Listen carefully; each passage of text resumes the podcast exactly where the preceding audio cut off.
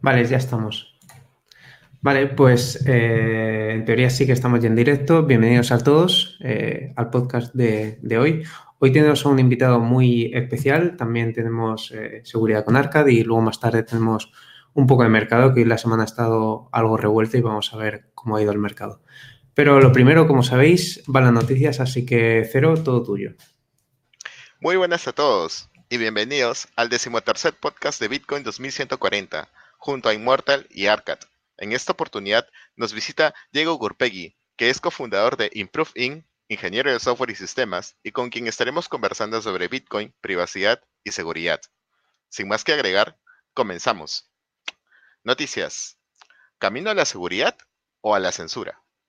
Coinbase ha obtenido la patente de un sistema que permite identificar cuentas no conformes de acuerdo a sus estándares. El exchange más popular de Estados Unidos acaba de obtener la patente de un sistema que, según ellos, les permite detectar cuentas involucradas en actividades ilícitas mediante el estudio de las partes involucradas en una transacción.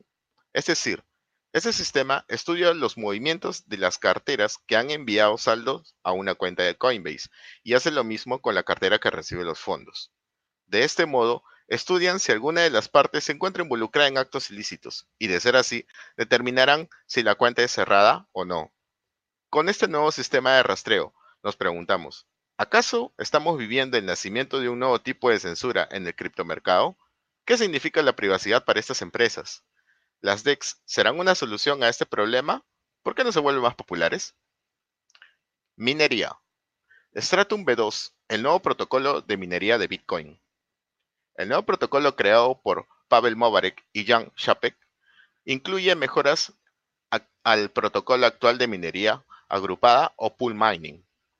Una de, las, una de las primeras modificaciones es delegar procesos al, al operador de pool de minería. Por ejemplo, el operador de pool suministrará la raíz de Merkel para trabajar nuevos bloques, y este cálculo ya no lo tendrá que hacer el minero, lo cual permitirá dedicar más poder de procesamiento a la solución del bloque. Agregarán también BIP 310, lo cual permite una minería más simple y utilizar menos recursos de ancho de banda. Utilizando el protocolo actual, cada ASIC debe estar conectado a la pool e indicar a qué criptomoneda darán soporte. Con Stratum V2 solo existirá una conexión para todas las máquinas de un usuario, pero habrá que indicar qué equipos darán soporte a Bitcoin o cuál es a Bitcoin Cash, por ejemplo. Ahorrando de este modo el trabajo de ir conectando y configurando los equipos uno por uno. Además, han agregado la función de trabajo de bloques pendiente. Esta nueva función lo que hace es poner en cola nuevos bloques, una vez terminado el trabajo de un bloque, automáticamente se pasará a trabajar el siguiente en espera. El actual protocolo es vulnerable al secuestro de hashrate. Lo que hace el hacker es interceptar la comunicación entre minero y la pool, roba las soluciones y las reclama como propias, obteniendo la recompensa. Además, existe la vulnerabilidad de espionaje de información y robos de metadatos. Sin embargo, el nuevo sistema Mantiene los datos protegidos, haciéndolos ilegibles para terceros o usuarios potencialmente maliciosos, con lo cual se protegerá el trabajo e información de los mineros. Finalmente, debido a las funciones que está implementando Stratum V2, minimiza la posibilidad de minar bloques vacíos de transacciones, ya que utilizándolo resulta igual de rentable y rápido que minar un bloque vacío a uno normal. Teniendo en cuenta las mejoras que ha implementado Stratum V2, se concluye que el proceso de minería será más eficiente, utilizará menos recursos y contará con una capa de seguridad. En el corto plazo, estas soluciones podrían dar a equipos antiguos una ligera mejora en su rendimiento. Sin embargo, el camino se ha mejorado para todos y los mineros más eficientes serán quienes permanezcan operando en el tiempo. Finanzas. Los BRICS buscan crear una criptodivisa que les permita combatir las sanciones estadounidenses y dejar de usar el dólar y el sistema de pagos SWIFT. Como ya se había reportado anteriormente, los BRICS están trabajando en un sistema de pagos alternativo, lo cual llevaría a la creación de una criptodivisa. Cada uno de ellos tiene diferentes razones para adoptar esta nueva tecnología, y a continuación daremos la explicación de la problemática que viven sus miembros. Para empezar, Rusia ha disminuido el uso del dólar para el comercio exterior. Han pasado de 92% al 50% de transacciones en dólares, mientras que el uso del rublo se ha incrementado del 3 al 14%. Además, tanto Rusia como China han dejado de utilizar dólares en la mitad de sus transacciones de acuerdos mutuos. Y la tendencia es a expulsar el dólar de su sistema de pagos internacional. Eso les permitirá una mejor maniobra frente a una posible crisis americana y reducirán el riesgo de congelamiento de pagos y cuentas por parte del gobierno norteamericano. Utilizando este mecanismo, tanto Rusia como China buscan evitar las sanciones económicas impuestas, además de dejar de utilizar los pagos SWIFT, que también son controlados por Estados Unidos. A su vez, no se ha indicado a qué moneda o a qué divisa estarán a, qué commodity estará anclado esta nueva criptodivisa. Sin embargo, todo indica que sería el oro, ya que los principales miembros del grupo en los últimos años han duplicado sus reservas de oro y cuentan con Sudáfrica, que es quien tiene las mayores reservas de este metal en el mundo. India busca combatir la corrupción y la pobreza utilizando esta nueva tecnología. Brasil tiene una postura positiva frente al uso de las criptomonedas. Sudáfrica busca que toda su población cuente con acceso a los servicios financieros, y China y Rusia buscan eludir los controles estadounidenses. El grupo acumula una serie de razones para adoptar la tecnología, los cuales en su conjunto conllevan a una respuesta. Necesitan utilizar un medio de pago independiente, el cual los libere de la censura, restricciones y atiendan su problemática eficientemente. Por lo pronto, los expertos coinciden que la creación de una divisa digital es viable para el grupo, teniendo en cuenta que las divisas nacionales en solitario han estado perdiendo valor frente al dólar. Además, que nos encontramos en un mundo multipolar. Pero esto no quiere decir que la creación de una criptodivisa de los BRICS vaya a superar al dólar. Y si en caso se encuentre anclada al oro, nada asegura que el mercado de este metal no vaya a sufrir manipulación de su precio, como se ha venido haciendo en los últimos años. Y se demostró que el Deutsche Bank fue quien promovió esta práctica. Los retos para los BRICS serán muy grandes. Para finalizar, dos noticias cortas. Hackers han estado utilizando YouTube para, infectar dispositivos y ordenadores con un malware que mina Monero. El botnet se encuentra dirigido principalmente a países de Europa Oriental. Sin embargo, no se descarta que usuarios de otras regiones hayan sido infectados la compañía de antivirus ESET informó del botnet a YouTube y ellos respondieron eliminando los canales que contenían rastros del código Stantinko. Sin embargo, se recomienda a los usuarios que actualizan sus, antivirus, ya que este bot ha estado activo desde el 2012 y encubre sus operaciones de con otras funciones, lo cual lo hace indetectable a simple vista. Es por ello que se recomienda hacer un escaneo exhaustivo a los dispositivos. Finalmente, Jack Dorsey vivirá seis meses en África durante el 2020. El CEO de Twitter anunció que viajará por África el próximo año para presenciar la problemática de la región y ver qué soluciones puede brindar Bitcoin y cómo repotenciar su usabilidad y hacerla más accesible a la población. Además indicó que durante el próximo siglo África contará con 13 de las 20 ciudades más pobladas del mundo, por lo que su apuesta de uso de Bitcoin en este continente es a largo plazo. Bueno, chicos, Diego, saludándote ya, desde ya. ¿Qué opiniones sobre las noticias? Bueno, primero, uy. Hola, ¿me escuchan, no? Sí. Em, primero que nada, gracias por invitarme. Eh, eh, escuché algunos de los programas pasados y, cuando me invitaron dije, qué bueno, qué buena oportunidad. Em, así que bueno, yendo a lo concreto, tengo algunas opiniones sobre algunas noticias que dijiste. Si me permitiste, sumo una muy cortita, muy rápida, eh, de hace unos días que salió una nueva versión del software de nodo Bitcoin Core. Eh, que si, si, no sé, digamos, si la gente que escucha utiliza o tiene nodos Bitcoin propios, eh, no está de más saber que mm, salió una nueva versión de Bitcoin Core 0.19.01. así que ah, es una, una nota cortita, pero por ahí valía la pena mencionarla. Sí, sí, claro que sí. ¿Tienes alguna, algún apunte al respecto? Eh, sí, lo, leí honestamente muy por arriba las funciones, me tengo que sentar en algún momento a, profundizar y eventualmente hacer la instalación correspondiente, pero tiene algunos, algunos cambios, como por ejemplo algunas funcionalidades que fueron em, no, deprecadas en el sentido de que ya no funcionan más, pero por ejemplo ya no están activadas por default. Eh, si no recuerdo mal, eh, una funcionalidad que tenía que ver con unos cierta información que los nodos hacían pública que permitían que eh, aplicaciones clientes se conecten con ellos. Eh, es algo que no, se usa mucho, mucho en el mercado, a mi criterio, y, para evitar que hagan ataques a los nodos, eh, un ataque de denial of service, que significa por ir hacen demasiadas peticiones y, lo hacen sobrecargar a los nodos, es una funcionalidad que ya no viene activada por defecto, sino que un usuario la tiene que activar.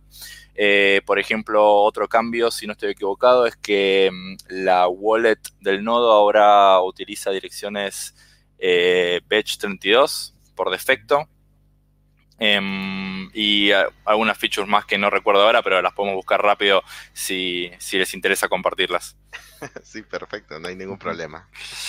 No sé, eh, buenas tardes, buenas noches soy Alcat. Em, quería comentar una cosa, no sé si es que lo he leído por ahí, pero a gente que tiene Electrum Personal Server, creo que a algunos no le va, pero no estoy seguro. Lo digo así por si alguien sabe Excelente o ha probado. comentario.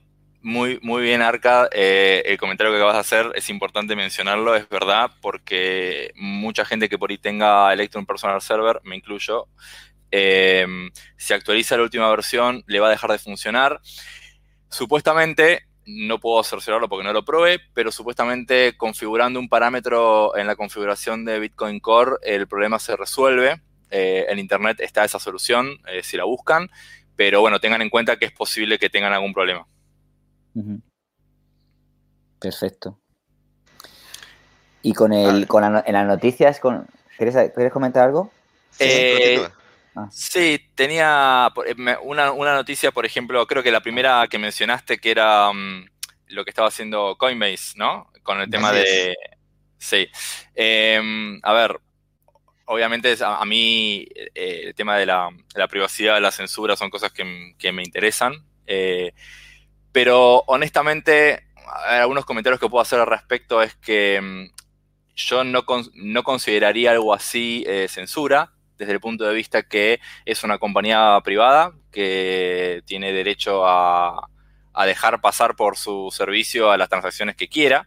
Eh, un poco el beneficio de Bitcoin es que justamente no necesitamos ese tipo de empresas para operar, por más que le hacen la vida a muchas personas, eh, un poco la gracia de, esta, de este dinero nuevo es que no necesitamos eso. Pero bueno, aquel que decide usar una empresa debería saber que esto puede pasar no me extraña, honestamente, y hasta en algún punto puede ser positivo que aparezcan estas cosas y se hagan público para que los usuarios y el público entienda a qué se refiere cuando uno dice eh, transacciones no censurables, ¿no? Sí, sobre, sobre eso, una de las cosas esto que estaba observando es que te, te van a vas a ser sujeto de observación o de estudio si en caso enviaras mil satoshis a una cuenta de Coinbase. Entonces, van a revisar todo tu historial eh, y, te van a investigar hasta un poco más hasta qué comiste. Entonces, el problema para mí pasa por allí.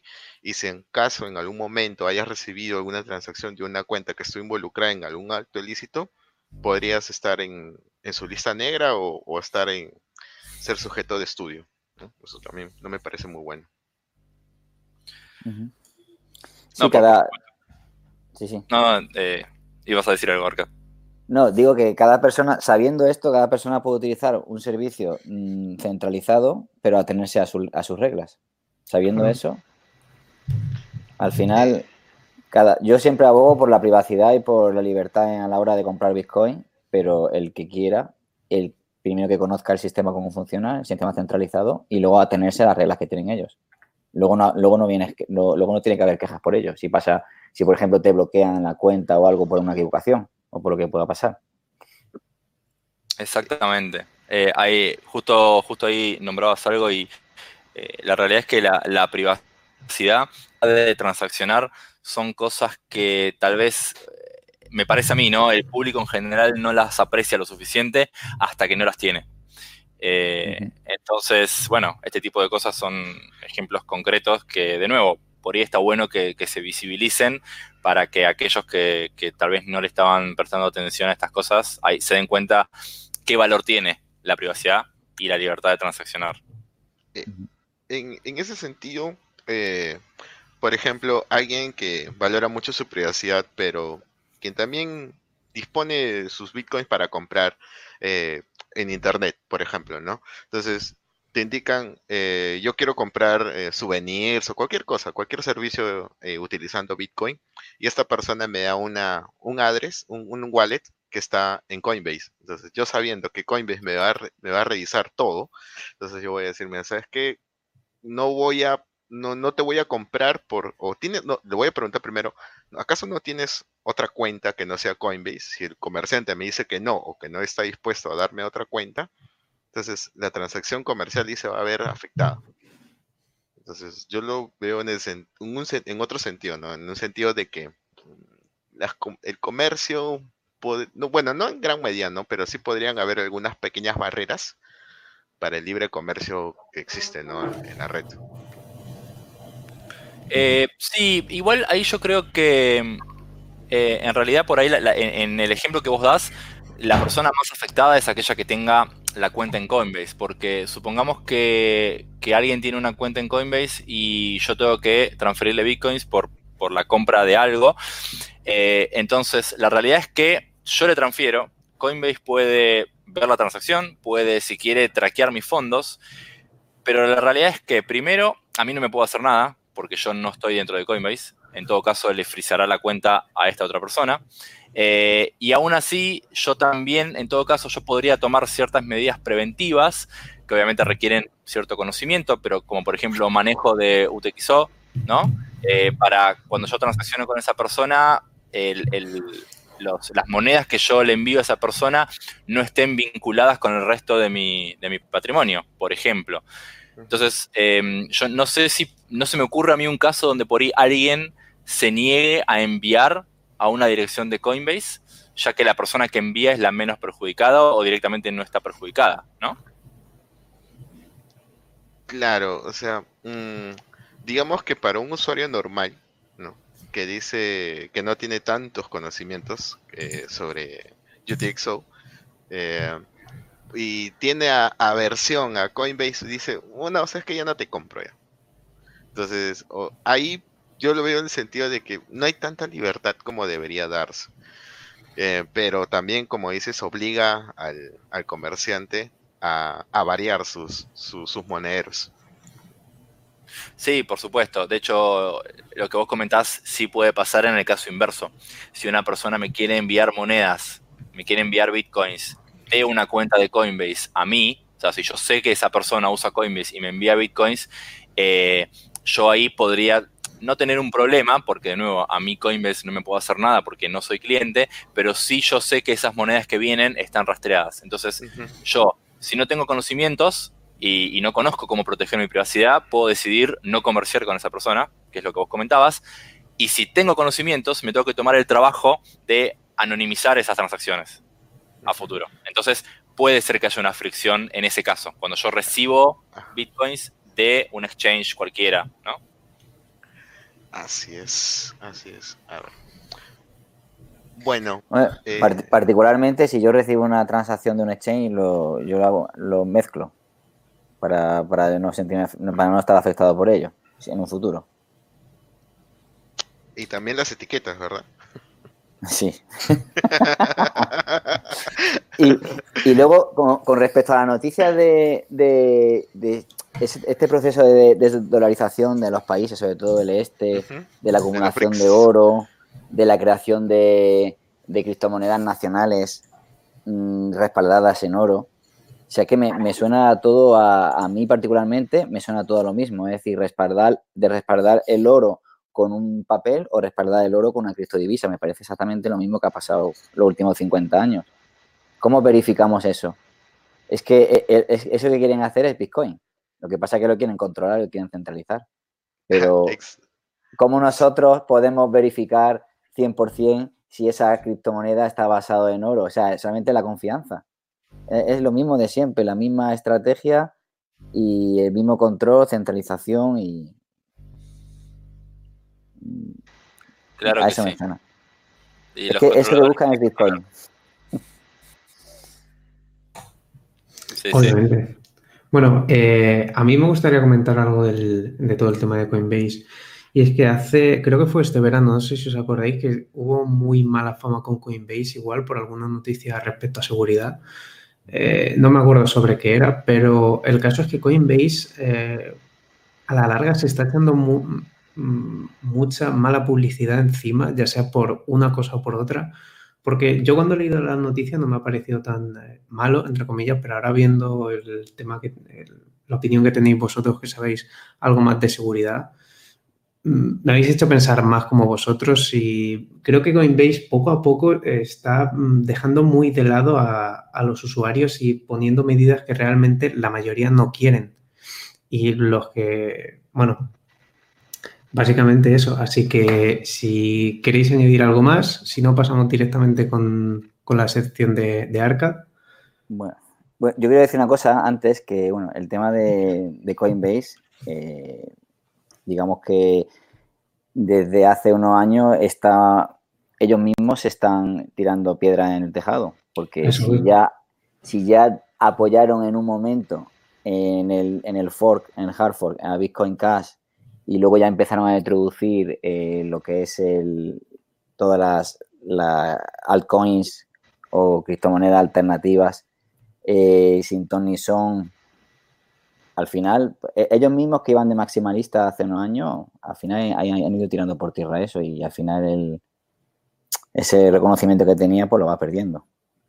Sí. Eh, Coinbase eh, ha estado haciendo el papel de chivato de, del gobierno, porque ya hace unos, También. el 2018, si no me equivoco, tuvo un, eh, se- tuvo un problema porque la, no sé, creo que es el FBI le pidió a Coinbase eh, el KYC de uno de sus usuarios, de una cartera de un usuario. Entonces, y finalmente la, la proporcionó la, la información. Además eh, de lo que están comentando de, del apoyo a Bitcoin Cash y ahora el rastreo de la trazabilidad a todas las transacciones que entran y salen de Coinbase. Entonces, eh, no se está no, no se está haciendo favores, más bien se está, se está, se está esto, se está autodestruyendo, diciendo que todo aquel que venga acá va a ser rastreado, va a ser visto, estudiado, y es como la solución de Uber, ¿no? Que quería dar Uber, que para que sus viajes sean más seguros, iban a, están tratando de, quieren implementar la grabación de las conversaciones durante el viaje. Entonces, tu privacidad no vale nada. Y lo mismo para ellos, o sea, la privacidad del, del usuario no vale nada, ¿no? Sí, y como, como un comentario eh, corto al respecto, no sé, para, para cerrar, eh, más allá de Coinbase, yo creo que cualquier exchange eh, debería, uno debería pensar lo mismo. Yo lo que le puedo decir a cualquiera que esté escuchando es, si operan con un exchange, por las dudas, asuman desde el día uno que el exchange eh, hace trazabilidad de todo lo que hacen, controla todo y toda la información se la pasa a todos los gobiernos del mundo. Por las dudas, asuman eso. Por eso la nota de Coinbase, o sea, no me sorprende en ese sentido porque honestamente yo eso asumí que lo hacían desde el principio. Así es. Sí, inclu- realmente no, no sorprende que Coinbase esté. Y es lo que está diciendo vosotros. Yo creo que se están tirando muchas piedras en su propio tejado en ese sentido. ah, Sí. y es cierto que lo que decía Cero, la privacidad no vale nada. eh, la realidad es que yo no creo que la gente realmente la, la valore lo suficiente. Va, lo suficiente. Cada uno la valora como le parece, por supuesto, ¿no? Pero no es algo valorado. Eh, las redes sociales son un ejemplo clarísimo, de hecho, de, de eso, digamos. La, la gente voluntariamente cede su privacidad. Eh, Eh, a Diego, propósito. sí, sí, eh, continúa, y te, y te pregunto. No, no, eso, eso iba a decir. Ah, ya. Diego, una consulta. A ver, me parece que tú has vivido esta, esta parte con, con ma- o te has dado cuenta de este, de este efecto que venido en el tiempo. Yo recuerdo eh, que inicios, bueno, finales de los 90, 98, 99 y a inicios del 2000, eh, uno se creaba un correo electrónico y no necesitabas y ni siquiera colocar tu nombre verdadero, podías colocar cualquier nombre y no pasaba nada. Y te creas una cuenta en cualquier página en el mundo y lo puedes hacer con tu nick o con un nombre falso y no pasa nada. En cambio ahora, en el tiempo se ha venido dando de que ya han implementado el KYC, o sea, y la gente lo ha ido eh, asumiendo como algo natural. ¿cómo, cómo, ves ese efecto? ¿Te, te preocupa? Eh, es cierto lo que decís y, no sé si es válido el paralelismo, pero Bitcoin o, bueno, cripto, ¿no? en el mundo cripto en general por ahí, eh, también se da. Eh, sería como cuando una tecnología recién aparece, recién nace. Internet de alguna manera tenía como, esa, como ese ideal de, la descentralización y, y, el libre flujo de información, etcétera. Pero bueno, a medida que una vez que la tecnología se empieza a sentar, se empieza a masificar, se empiezan a involucrar actores nuevos, gobiernos, regulaciones, porque ninguna empresa, ningún actor del mercado por voluntad propia hace un KYC, me parece a mí. O sea, seguramente habrá algunos, pero yo creo que la mayoría no lo hace porque quieren. Eh, es más, preferirían no hacerlo, pero, pero bueno, están, están obligados. Eh, y sí, es, es una tendencia, digamos. Eh, existe y cada vez es más, y, en el mundo cripto se está viendo cada vez más el KYC, pero mm, no, sé si preocupante, pero desde el punto de vista de la privacidad, si, si uno quisiese que todo el mundo la aprecie más, eh, un poco lo que comentaba antes, las redes sociales, por ejemplo, la gente voluntariamente publica lo que hace todo el tiempo, eh, dónde está, en qué lugar físico está, eh, con quiénes, eh, las actividades, eh, tal vez son un poco paranoico, pero, pero cualquier persona que quisiese, no sé, atacar a esa persona, robarle, secuestrarla o, robarle información, por ejemplo, eh, si uno se toma el trabajo, no sería muy difícil, por ejemplo, hackear, entre comillas, ¿no? La cuenta de mail de alguien. Eh, a menos que la persona se, tome el trabajo de hacer las cosas bien, eh, probablemente navegando todas las redes de alguien, viendo toda la información pública, uno puede deducir tal vez las preguntas de recuperación de contraseña de alguien y acceder a la cuenta y ahí empezar a desbloquear. La gente no cuida mucho eso, no cuida las contraseñas, no cuida un montón de cosas. Eh, y eso sí lo veo. Eso sí lo veo. Irónicamente, ¿no? Que lo diga yo que tengo cuenta en casi todas las redes con mi nombre público, con mi foto y demás. Pero bueno, eso, eso tiene una explicación. Pero digamos, es un poco de lo que yo veo. Sí, y bueno, añadiendo eh, ya para cerrar el tema que comentaba antes de Coinbase, han comentado por el chat que Coinbase tiene nómina de Hacking Team, que son responsables de hackeos y demás a favor de gobiernos. Y esa era la noticia. Así que vamos a cerrar ya las noticias. Yo creo que las hemos dejado bastante completas y demás. Y vamos a pasar con la sección de Arcad, que tengo entendido que trae el PowerPoint. Así que mucho cuidado. Mucho cuidado que viene. viene lo he sacado a pasear, lo he sacado a pasear. bueno, eh, estaba pensando esta semana, digo, ¿qué puede ser, qué puede ser de utilidad a los usuarios de Bitcoin que ahora mismo está muy de moda el tema de las hardware wallets y sobre todo de la Cold Card Wallet, eh, que a día de hoy es, digamos, la mejor, no necesita ir conectada al ordenador. Eh, hay mucha gente que empieza, que tiene el wallet y se lía un poco. Eh, yo recomiendo que al que compre una Cold Card, que, que se vaya a la documentación y se la estudie, que pruebe el hecho de mandar transacciones offline conlleva un movimiento de la tarjeta, la micro SD, eh, y, llevarla desde el dispositivo hasta el ordenador y, una serie de pasos. Entonces, como puede haber lío algunas personas y puedan probar mandar fondos y, no lo hagan bien, pueden quedarse sin, sin esos fondos, aunque sean 100.000 o 100.000 satoshi, da igual, pero hay una forma, digamos, de hacerlo para que no pierdan nada. Entonces, y una de ellas es utilizar vía testnet. Eh, voy a compartir la pantalla. ¿Se ve? ¿Está cargando? Ya está, Correcto. Ya, se ve. Vale, entonces, eh, esto se recomienda que el hardware wallet nunca toque el ordenador, que vaya a AirGap, que vaya sin, conectarse nunca. Eh, y siempre se recomienda que las carteras que las conectemos estén bajo nuestro nodo. Pero como el nodo para algunas personas puede ser, llegar a ser complicado y puede, y puede llegar a, que a la gente le dé rechazo el seguir por ahí, eh, se recomienda eh, que como mínimo la call card se conecte vía Wasabi, ¿vale? Porque va conectada a Tor, porque, porque su arquitectura, digamos, mm, facilita la privacidad, aunque no esté conectado al nodo, aunque se recomienda. Entonces, eh, voy a hacer un mini tutorial de cómo hacer transacciones offline con la call card a través de testnet. Eh, la primera diapositiva, pues aparece Wasabi Wallet y siempre en settings puedes acceder al network de, testnet, a la red testnet. Entonces, cuando clicas, realmente no se ve bien, no sé por qué no, no se ve bien, pero en la aplicación cuando, cuando eh, presionas la pestaña se va a abrir como para elegir dos opciones eliges justamente la que viene a, continuación y cuando pinchas, abajo pone testnet.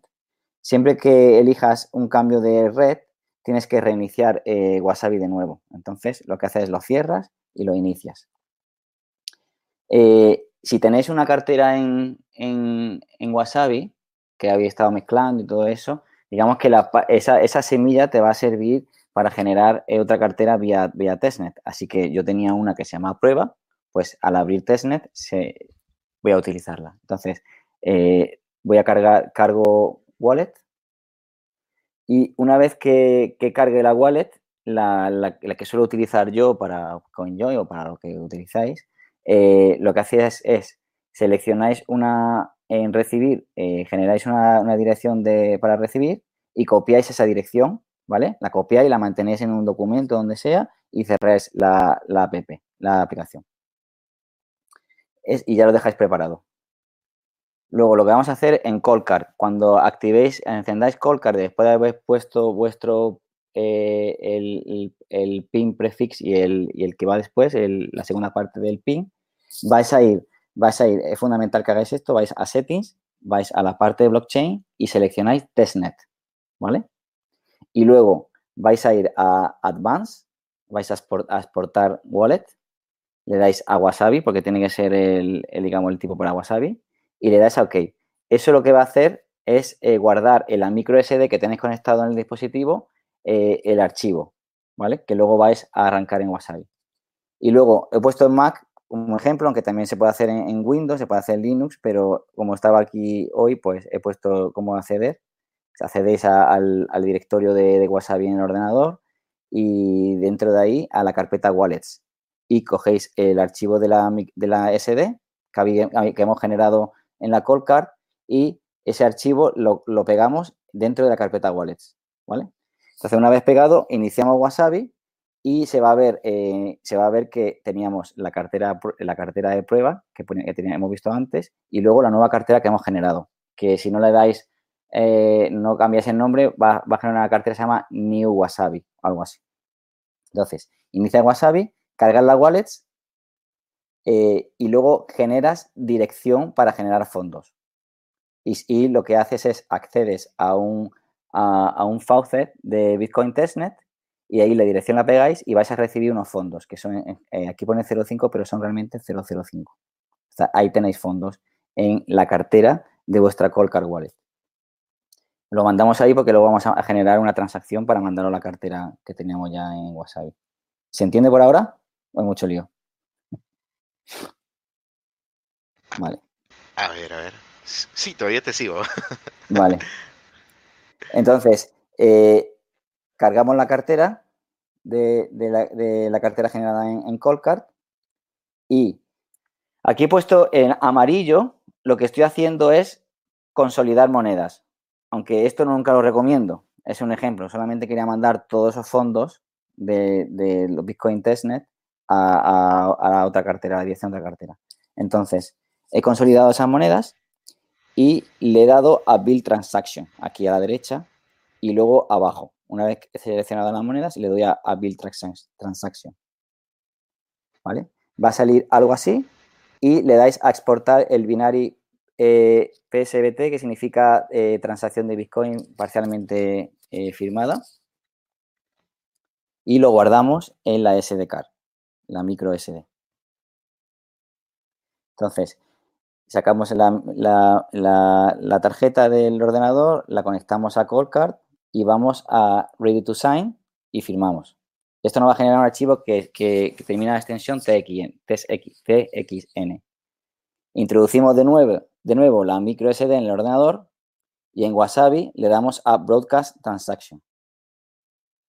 Aquí, esa Broadcast Transaction y eh, una vez con la, con la SD en el ordenador, le damos a importar, seleccionamos el archivo con la extensión TXN y posteriormente cuando se carga, como vemos aquí que se ha cargado, le damos a, Broadcast Transaction. Y aquí en verde a la izquierda abajo veis que la, transacción se ha hecho. Entonces, podéis probar este, sistema, este sistema sin tener que arriesgar nada de fondos a través de testnet. Una vez que hayáis hecho esto, si queréis utilizar la call card eh, vía ordinaria a través de mainnet, tenéis que acceder otra vez a lo que hemos dicho al principio, que es eh, en, ¿a dónde está? En el primer punto que es settings, blockchain y elegís mainnet otra vez, o Bitcoin, que es Bitcoin. Entonces, todo el mundo que está empezando a comprar la call card, le recomiendo que, que utilice testnet para hacer pruebas para que no se queden colgados con fondos bloqueados por algún lado y a lo mejor han puesto una passphrase y luego no se acuerdan o lo que sea. Que lo prueben bien antes y que luego ya lo, pueden, lo prueben a través de Mainnet. O sea que tiene la ventaja de poder hacer pruebas y cometer cualquier tipo de errores sin comprometer nuestros saldos antes de empezar a utilizarlos, ¿no? Claro, sí, toda, eh, incluso Trezor Web, Web Wallet, que no la recomiendo, pero si la utilizáis también podéis elegir eh, eh, trabajar con la, con la testnet. Así que recomiendo que, que lo probáis, que lo probéis y que no arriesguéis nada de lo que tengáis. No sé si hay alguna pregunta de lo que se ha dicho. Sí, por el chat sí que creo que te ha preguntado alguien antes, cuando has empezado algo sobre Electrum. Sí, Paul Gromenauer. Eh, si en Electrum Portable programas la transacción offline y luego te pones online para emitirla, ¿se comparten las llaves privadas? No. Además, tú el broadcast lo puedes hacer a través de Wasabi o lo puedes hacer a través vía web, a través de Blockstream Info también se puede hacer. Pero si utilizáis, digamos, la call card con Electrum, recomiendo que siempre sea a través de Electrum Personal Server o a través de Electrum o, o LTCRS. Eso, eh, eso lo recomiendo. Si no, tenéis Wasabi, que es mucho más seguro que Electrum sin, servidor personal. Perfecto. Pero nunca, digamos que nunca se comparten las llaves privadas a través de este sistema. No está hecho para eso. Genial. Vale, pues si no tenéis más preguntas, yo siempre que saques la presentación te lo agradezco porque... Sí, porque es un, un lío. Exactamente, es que a mí me queda muchísimo más claro y me imagino que a la gente también. Ah, de, hecho, lo, de hecho, lo he hecho hoy porque hay un usuario con nosotros que, bueno, pone en los comentarios que ha, perdido eh, 20.000 satosis. Bueno, no es mucho, pero hace falta cargar fondos. Exactamente. Vale, pues yo creo que ha quedado redonda la, sección que tienes, aunque bueno, ahora que viene el invitado, que ya habéis, habéis escuchado un poco, veis que van a tener bastante buena conexión entre los dos. Así que nada, si queréis damos paso directamente a la entrevista con Diego y bueno, que como veis va a tener bastante relación con, con Arcad. Así que toda vuestra, chicos. Perfecto. ¿Qué tal? Diego, ¿nos eh, escuchas? Sí, perfectamente, estaba prestando atención al tutorial. Eh, no tengo mucho más que acotar, que, está, que estuvo muy bueno, muy claro. Y me parece que la gente te va a pedir un post en Medium con esto, ¿no? ¿Qué opinan? Eh, bueno, tengo, tengo uno, tengo un tutorial a través de Electrum, eh, de Callcard, no a través de Wasabi, pero prácticamente lo mismo. Aquí lo que quería remarcar sobre todo era que se puede utilizar la vía testnet para no tener que arriesgar nada de fondos. Eso, es un muy buen consejo. De hecho, no se suele, o sea, no es muy común que, que, se recomiende usar testnet y la verdad que es una herramienta muy buena para, para que la gente pueda probar. Lamentablemente requiere un poquito más de trabajo, ¿no? Y, y aquella persona que, le cuesta todo esto y no entiende, por ahí le cuesta un poquito más, pero, pero está bueno, muy buena recomendación. Claro, es que eh, Card llegas cuando has probado otras wallets o llevas un tiempo o estás dispuesto a aprender. La verdad que este, esta cartera te lleva a aprender, te lleva a mirar diferentes características y... ¿La has usado? No, eh, me falta, tengo muchas ganas. En cualquier momento me voy a comprar una, porque la, quiero probar. Perfecto. Sí, porque tiene, tiene unas funcionalidades muy interesantes. Me interesa mucho lo de PSBP. Todavía no está muy difundido entre eh, todas las más carteras que hay en el mercado, pero, pero bueno, es una de las cosas que me interesaría probar. Bueno, Diego, eh, pasando a la entrevista en sí. A ver, queremos conocerte un poco más, tu background y saber cómo, cómo llegaste a Bitcoin, cuándo, lo conociste.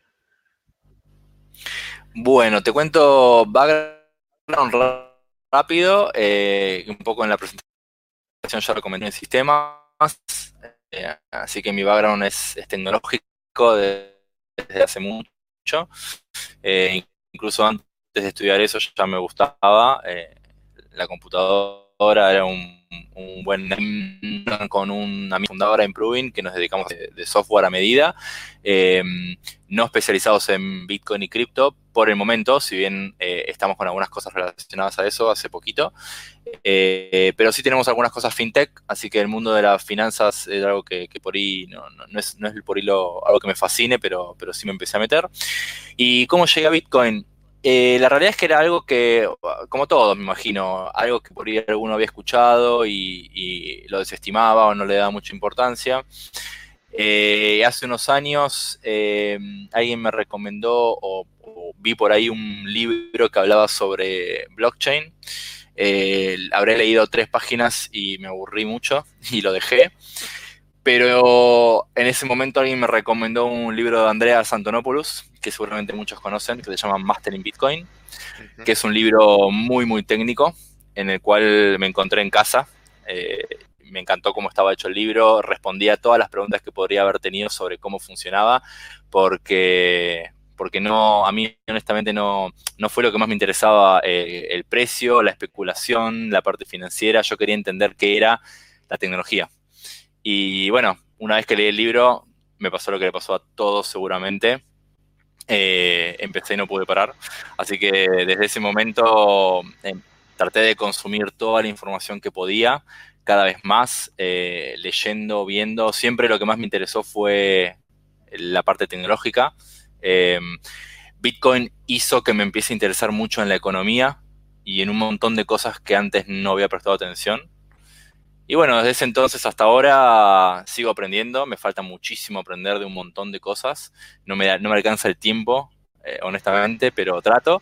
Y bueno, hace poquito, hace unos años, eh, traté de, empezar a transmitir un poco lo que sabía y empecé a, dar charlas, eh, algunas capacitaciones y demás, colaborando con la ONG Bitcoin Argentina también desde el año pasado. Así que bueno, esa es un poco mi, mi aventura hasta ahora. Eh, dentro de, tu experiencia como, como expositor, eh, ¿qué es lo que lo más difícil que te ha, qué es lo que más te ha costado explicarle a los nuevos? Ah, esa es, es, un desafío constante, honestamente, porque mm, para todos los que estamos en esto, eh, ustedes, la gente que nos está escuchando por ahí, que ya estamos metidos, hay un montón de barreras que ya que ya cruzamos, que ya rompimos. Y, son muchas, y a veces la persona que te pregunta o, quiere entender algo no está dispuesta a escucharte durante tres horas sin parar, obviamente. Entonces eh, el desafío eh, es, por ir romper esas barreras en poco tiempo, como por ejemplo, ¿qué es el dinero? Algo tan sencillo, tan eh, básico para nosotros, pero es una pregunta que casi nadie se hace en toda su vida. Nacemos en un sistema, estamos acostumbrados a ese sistema y vivimos toda nuestra vida en el mismo sistema y no nos preguntamos por qué funciona así o qué es. Eh, entonces, muchos preconceptos. Eso, eso es lo que por ahí siento que a veces cuesta tratar de romper algunos preconceptos para, para, que la gente trate de ver esto de una manera no tan reactiva y agresiva, sino que abra un poco la cabeza. Después decidirá si le sirve o no. Pero bueno, eso es lo, que yo por ahí más eh, noto que cuesta a veces, ese tipo de barreras. Y, como que la gente, muchos, muchos en su desconocimiento, en, más que todo en que desconocimiento en su creencia, la mayoría siempre te pregunta Bitcoin y qué está respaldado, ¿no? Y cuando, que, cuando en realidad el dinero que se utiliza corrientemente o de manera local no tiene ningún respaldo, es solo fiat sobre fiat, ¿no? Sí, y no solo eso, porque eso, eh, eso, eso es muy importante aclararlo, pero la, realidad, y eso es lo que a veces más cuesta, es que el dinero no necesita estar respaldado por nada. Eh, y, eso, y a eso voy cuando yo hablo de, que no todos nos preguntamos en su momento qué era el dinero. Eh, y ahora nos lo preguntamos nosotros que estamos acá. Pero, pero el dinero no necesita estar respaldado por nadie. Eh, o sea, el dinero es, dicho de manera simple y que lo dicen muchos, es, es de alguna manera una construcción social.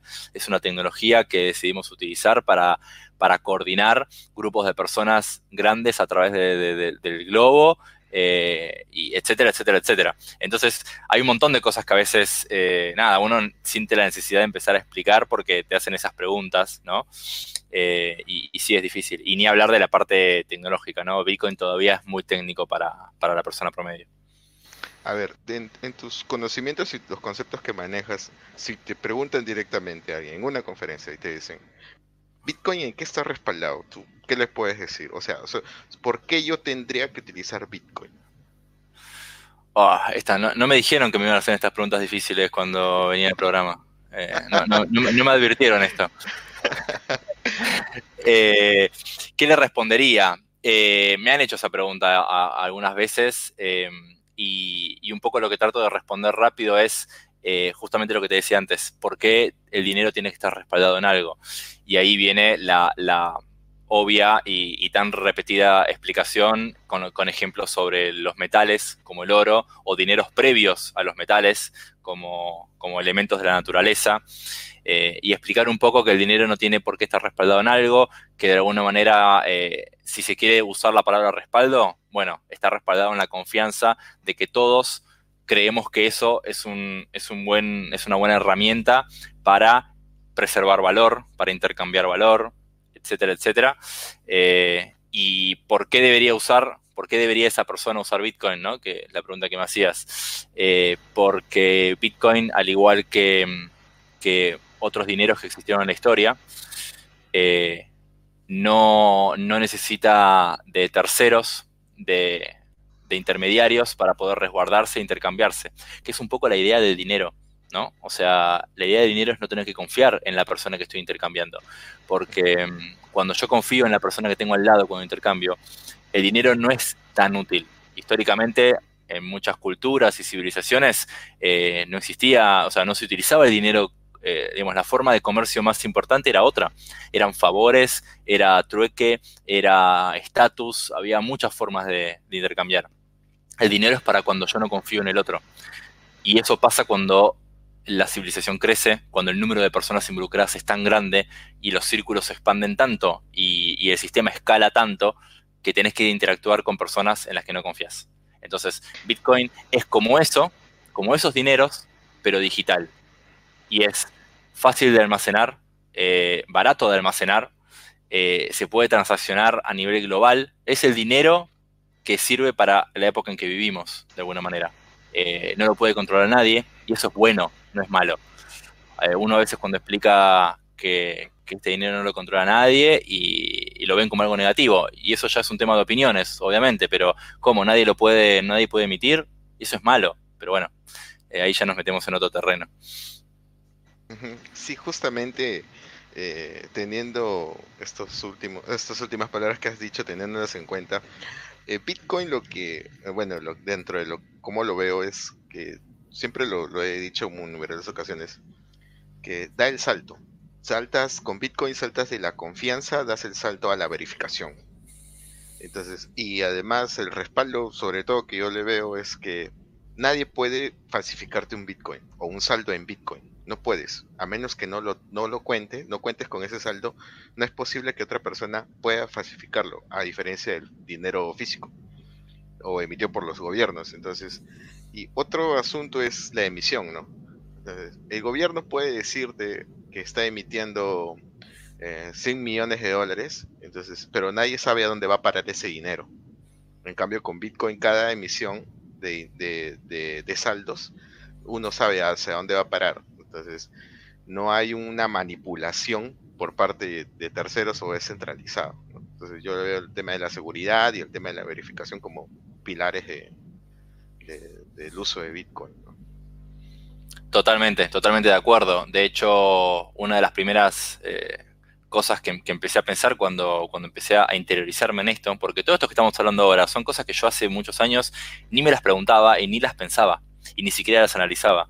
Pero ponerse a pensar que aquel responsable, e, e, esa entidad responsable en utilizar el dinero de manera correcta es la misma que lo puede emitir, no tiene mucho sentido si uno lo piensa así rápidamente, ¿no? Obviamente que el sistema financiero es mucho más complejo que eso que acabo de decir, pero dicho de manera simple, es como que si uno lo piensa un poco, no está tan bueno, ¿no? Eh, el, mundo fiat, digamos, eh, desde ese sentido. Entonces, tener un dinero donde el control de la emisión eh, no está en manos de ninguna, de ninguna entidad de manera unilateral, eh, para mí es importantísimo, es importantísimo. A ver, tú como, como ya un conocedor ya, digamos, eh, nivel ya intermedio avanzado ya sobre Bitcoin, ¿has podido tú en algún momento detectar algunos puntos débiles que tiene Bitcoin o que aún están en, en desarrollo y que debe de superarse? Eh, tengo algunos, sí. Bitcoin no es perfecto para nada. Eh, es, un, es un monstruo que sigue evolucionando. Eh, a, veces un poco, a medida que pasa el tiempo, un poco más lento, evoluciona. Y eso no es malo, es bueno, para mí por lo menos.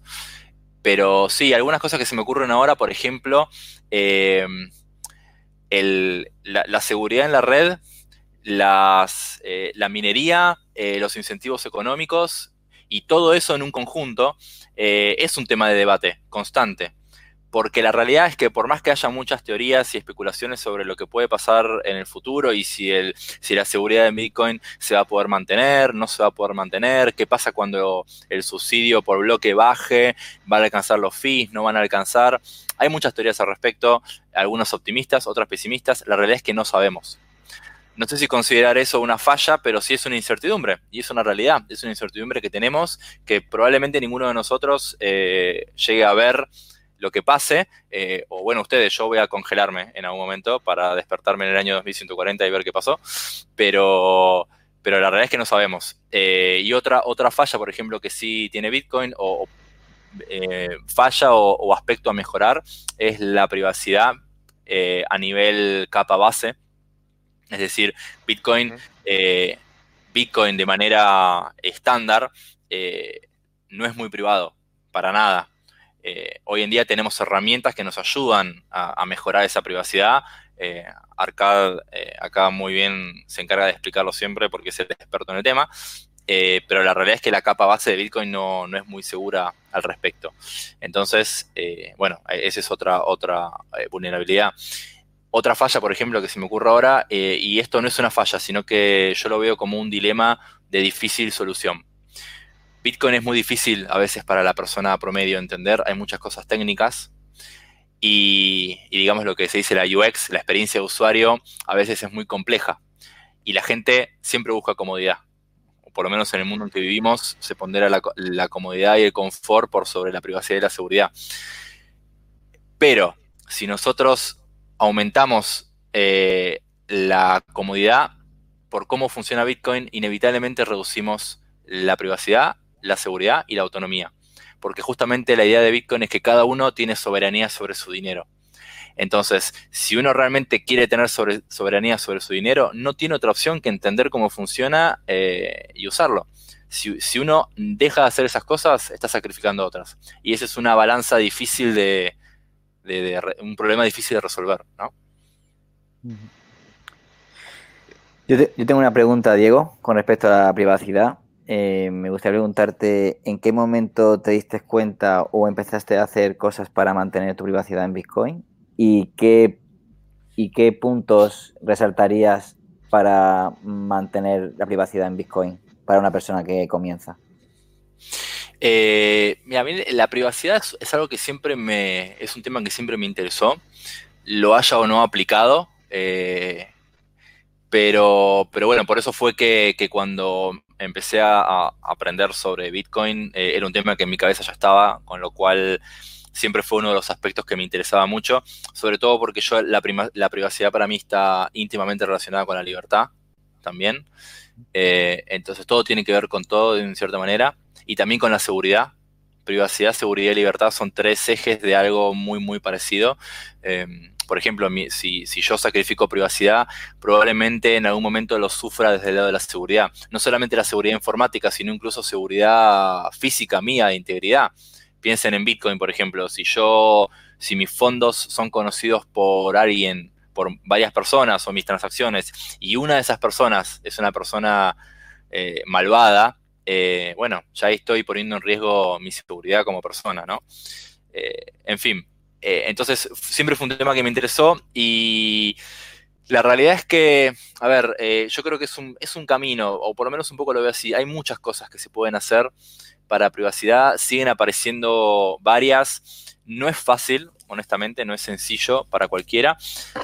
un poco, escribí un poco sobre eso en un artículo que escribí hace unas semanas, creo, de un poco cómo veo yo el, pasar desde ser un usuario eh, completamente que inicia y tiene todos sus fondos en un exchange hasta modo paranoico full.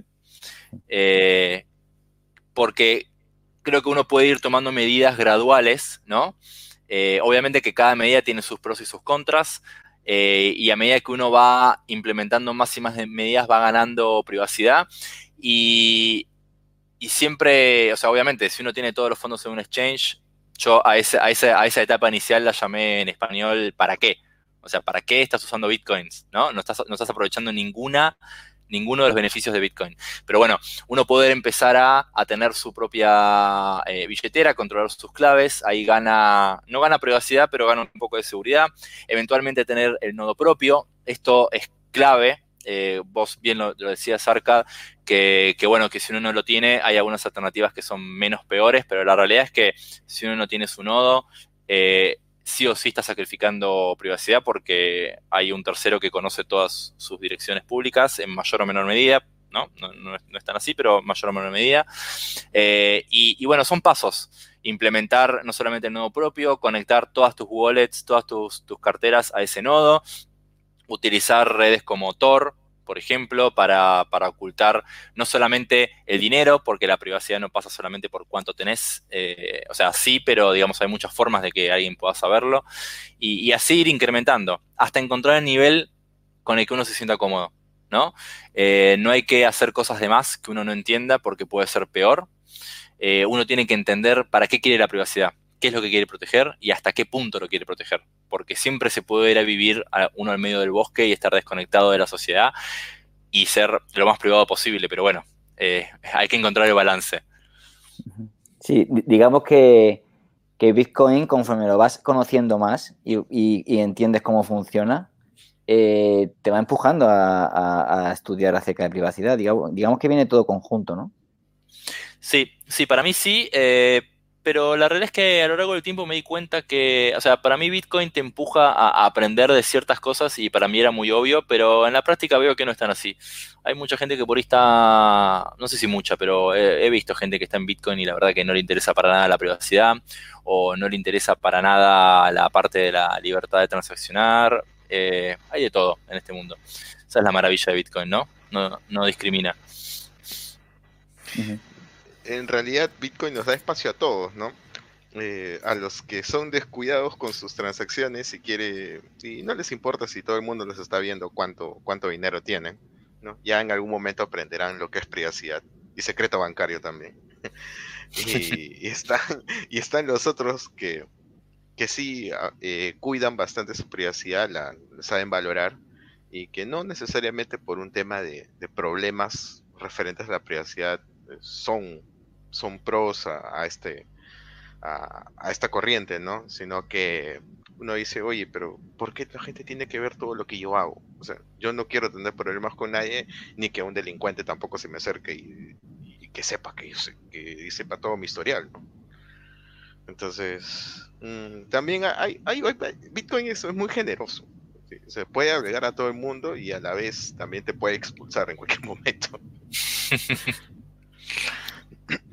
Sí, la, naturaleza eh, es un poco, ¿no? La, naturaleza descentralizada de Bitcoin al punto de, al no tener un, dueño, un representante o, cualquier figura formal, eh, nadie puede decir Bitcoin es esto o Bitcoin debería apunta a hacer esto. Justo ayer eh, en una de las charlas surgió el tema de si Bitcoin apunta a ser un medio de pago, Bitcoin apunta, y la realidad es que Bitcoin no apunta a nada, cada uno lo interpreta como quiere para mí Bitcoin apunta a hacer algo, pero por ahí para otro no. Y la realidad es que eh, es así, o sea, el dinero es una, es una herramienta humana agnóstica a cualquiera de todas estas cosas.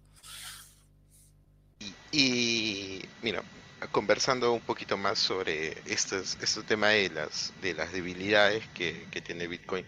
Justo la semana pasada nosotros habíamos presentado una noticia sobre las limitantes que tiene Bitcoin y una o las criptomonedas en general. Y una de las limitantes era de que no, no cuenta con una infraestructura adecuada eh, la cual sea resistente a, a censura. Me explico eh, por ejemplo, lo que viene ocurriendo en Hong Kong o en Irán, que cortan el servicio de Internet y las personas ya no pueden utilizar criptomonedas, ¿no? Entonces, eh, y, están utilizándolas porque los bancos están cerrando las cuentas de los manifestantes, ¿no? De todos los que están protestando, los bancos cierran las cuentas. Entonces, si me cierro mi cuenta, yo empiezo a utilizar criptomonedas.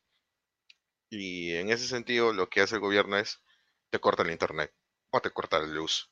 Entonces, en ese momento, si ocurriera casos de crisis, Bitcoin no se encuentra 100% preparado para estos, para asumir esto, esta, asumir adecuadamente un rol sustitutorio del sistema, ¿no? Entonces, ¿cómo, cómo crees que podríamos combatir esto? Eh, sí, es, muy bueno lo, que comentás. De hecho, esa nota eh, es excelente. A mí me, gustó mucho y de hecho la recomiendo para que cualquiera la lea, porque mm, uno cuando, cuando piensa en Bitcoin, eh, piensa, lo piensa como una herramienta que, podría resolver algunos problemas que son los que se presentan en ese tipo de crisis, ¿no? Eh, si tenemos un dinero que es incensurable, eh, que nadie te lo puede confiscar, que con las medidas correctas puedes acceder a cierto nivel de privacidad, etcétera, cuando vos tenés un grupo de personas manifestándose contra un gobierno opresor, bueno, es como que uno dice, perfecto, Bitcoin es la solución adecuada.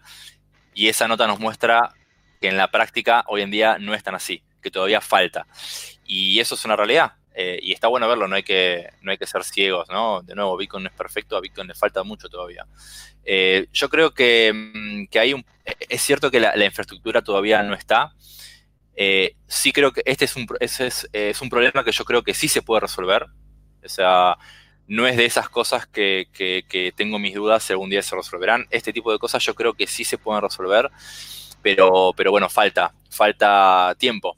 Eh, y ese tiempo es el tiempo que nos va a dar desarrollos, eh, por ahí más adopción de, la, de, Bitcoin como tecnología, como dinero, porque muchos de los problemas que, comentaba esa nota era por ahí, primero, eh, cuando un gobierno puede congelar o, bloquear transacciones bancarias y demás, que definitivamente puede hacerlo, ¿por qué eso afecta a Bitcoin?